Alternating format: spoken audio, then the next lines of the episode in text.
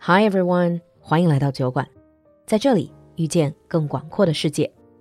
二零二四的 flag 今年提前立，想要重新开始布局新的一年，收获一个不一样的自己，口语得到突飞猛进吗？酒馆学院的旗舰小班直播口语课第二十六期正式开放，超级早鸟价报名，赶快联系小助手占位置吧，微信号是 l u l u x j g，我们在酒馆等你。Now on with the show. Hi everyone and welcome back to Britain under the microscope. 欢迎回来，闲话英伦。Hi Alan. Hi, Lulu. Hi, everyone.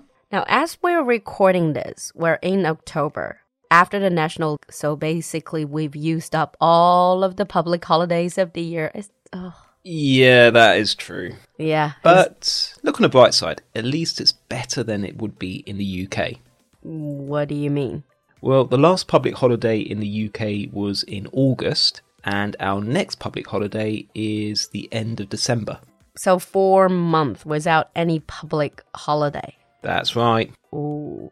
Is that our topic today? Public holidays in the UK. Yeah, my thoughts. You know, we talked about Christmas, we talked about Halloween, which incidentally is not a public holiday. So I thought it would be a good idea just to talk about public holidays in general. Yeah. I guess knowing that you guys have even fewer public holidays did make me feel better. In the UK, there's only eight public holidays. Hang on. 只有八个公众假日. Do you mean public holiday days or eight different public? Because you know some of our public Eight holidays are public holiday days. throughout the year. Well, in England, if you go to Scotland and you go to Wales, they actually have slightly more public holidays than we have in England. You only have eight days. That's right. Does that include Christmas? Yes. If I remember correctly, Christmas is not just one day. It's uh, Christmas Eve. Not Christmas Eve. Christmas Eve is a work day. You have Christmas Day and you have Boxing Day. Christmas Eve is not a holiday, No, so technically you still have to work. you still have to work. But most companies, they'll let you finish a little bit earlier. Alan, did you hear that this year there's going to be a change in China? I think they just announced that New Year's Eve is not going to be a public holiday this year. Really? Yeah. I didn't hear about that. Yeah. There was a, I think people are still trying very hard to accept that, although they do make it up. Yeah, but do you mean like New Year's Eve or New Year's Day? No, New Year's Eve, Oh, okay. like 除夕, I think it's no longer, I mean, Chinese New Year's Eve. oh, okay. Oh, I didn't know that. They just announced it, I think a few days ago.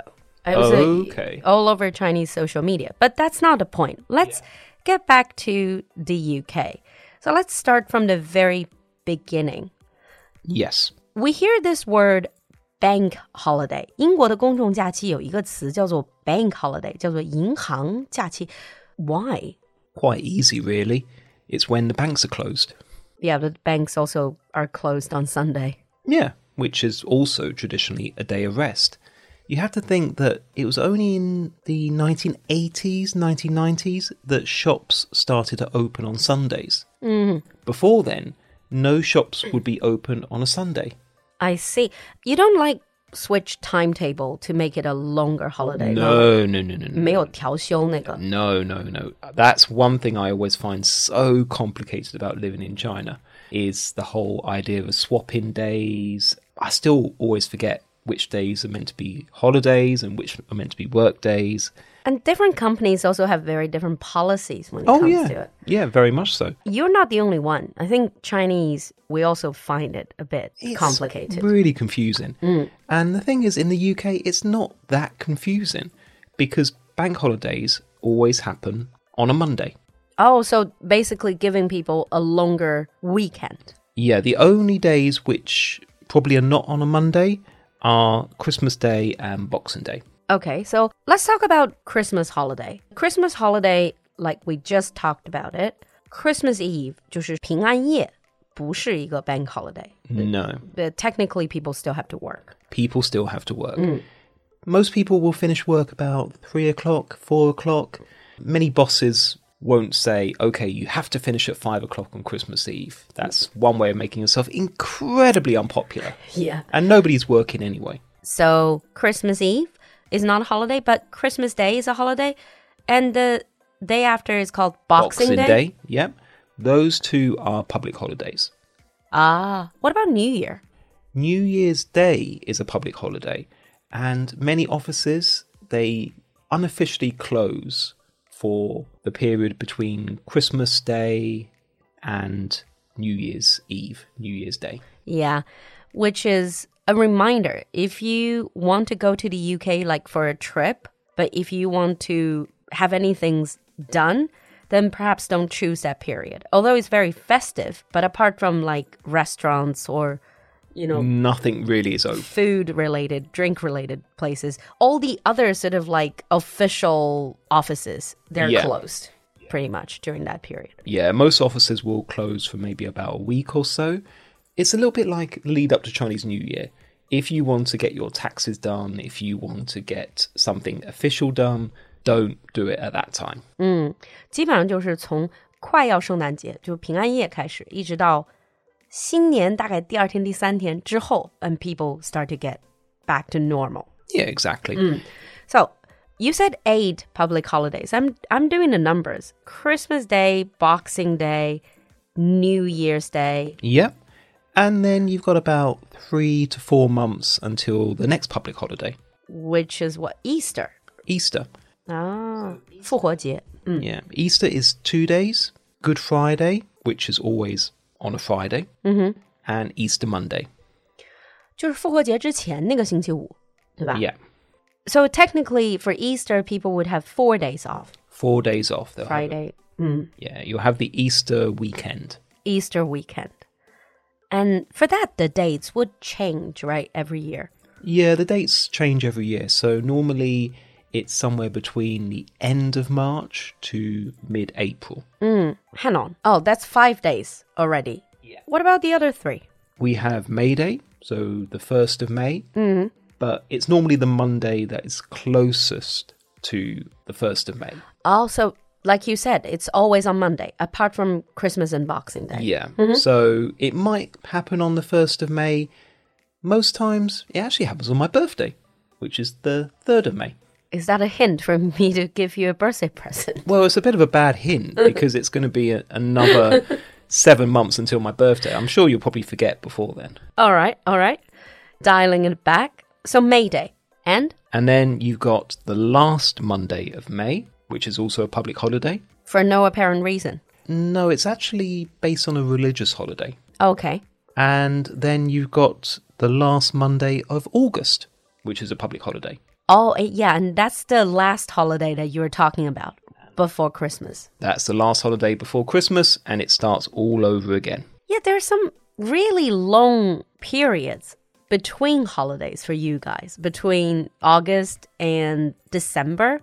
And also, after you had the New Year's Day, you have to wait till Easter. Yeah. England, throughout the whole of Europe, has probably got s- some of the fewest public holidays compared with other countries. Yeah. You'll notice that England, we don't have like a national day. There's no kind of. Some people have asked for St. George's Day to be made into an But that wouldn't be just for England, right? That will just be for England. But in Scotland, St Andrew's Day is a public holiday, and that happens in November. 哦，所以苏格兰他们有自己的一个节日 Yeah. but only for Scotland, Only for Scotland. Wales. Wales also the same as well. They have their own public holiday, It's David's just Day. the English don't Just the English. I we don't have see. one. I bet you guys feel a bit left out. We do feel very, very left out. But I can understand St. because St George's Day is the 23rd of April. So it just means that it's given us another public holiday at a time when we got most of our public holidays. I see. That's why you were saying before, I remember you said the most miserable period in England is basically right after New Year because it's still really cold, it's still really wet, but you have nothing to look forward to. Yeah, you got no holidays to look forward to. January after Christmas is really miserable in the UK. And some people say that I think I can't remember which day it is, but there's a day in early January which is officially the most miserable day of the year. Yeah. Comparatively speaking, I think our holidays in China are quite spaced out. Well, we have New Year, Yuan right? And then we have Chinese New Year, Yeah. and then Lantern Festival. And then you have um, Qingming, right? You have days off. Yeah. And then it's the Dragon Boat Festival, Well, May Day as well. a May Day, Dragon Boat. yeah. Um, And then you've got, uh, remind me, then it's Mid Autumn Festival. Mid Autumn, and then National Day Week. yeah. Well, and then I guess that's it. And then it's It starts all over again. it starts all over again. But I tell you, it's actually one of the things I really, really love about living in China because I'm quite lucky that I'm able to have Christmas off. So I got Christmas Day off, but then it's only a, a few weeks until it's Chinese New Year. Chinese New Year is over, and then it's spring. Yeah, so you get the best of both worlds. I get the really. best of both worlds, and that's January in China is always actually a little bit exciting because you're looking forward to Chinese New Year. But if I'm in the UK, I'll be just very, Hmm. very very depressed. depressed. Yeah, I love the lead up to big holidays yeah. because after big holiday, there's always this anticlimax. Oh, yeah. Yeah. Yeah. And that's the problem with, I would say, Christmas because at least with Chinese New Year, you can start to see that spring is in the air. You can start to see that things are warming up, the flowers are starting to come out. But in the UK, it's just still cold and wet, but without any of the Christmas cheer. Yeah, I've experienced that. So before we finish this episode, let's talk about what people do during those bank holiday weekends. That's what you call it, right? Yeah. 如果星期一是一个 bank holiday 的话，英国人把它叫做 bank holiday weekend，是一个小长假的那种感觉。 Yeah. Three days. What do people usually do? To be honest, it's about the same as what Chinese people would do. They'll go traveling. So all of the roads, airports, train stations get really, really, really busy because everyone is desperate to take advantage of having that holiday. Lots of people would stay at home and they might go out and about. Generally, we always criticize uh, bank holiday TV because it's never very interesting. they always just put on old films and it's always the same old films Yeah. every single year. Because the TV station people, they also don't really want to put in the extra work for bank E- holidays. Exactly. So in the UK, traditionally, it's the sound of music that's put on every single year. They just put on the sound of music. I think it's because it's a long film, and I don't think they have to pay that much for it. oh well, why change the classics? Exactly. Okay, so let's wrap up here. If you guys have anything to add about your holidays, your holiday plans, and how do you feel about this 除夕 not being a public holiday anymore? Leave us a comment in the comment section or put in a request for anything that you want us to talk about on the show. And thank you, Alan, for coming to the show. So until next time, We'll see you next time. bye. Bye.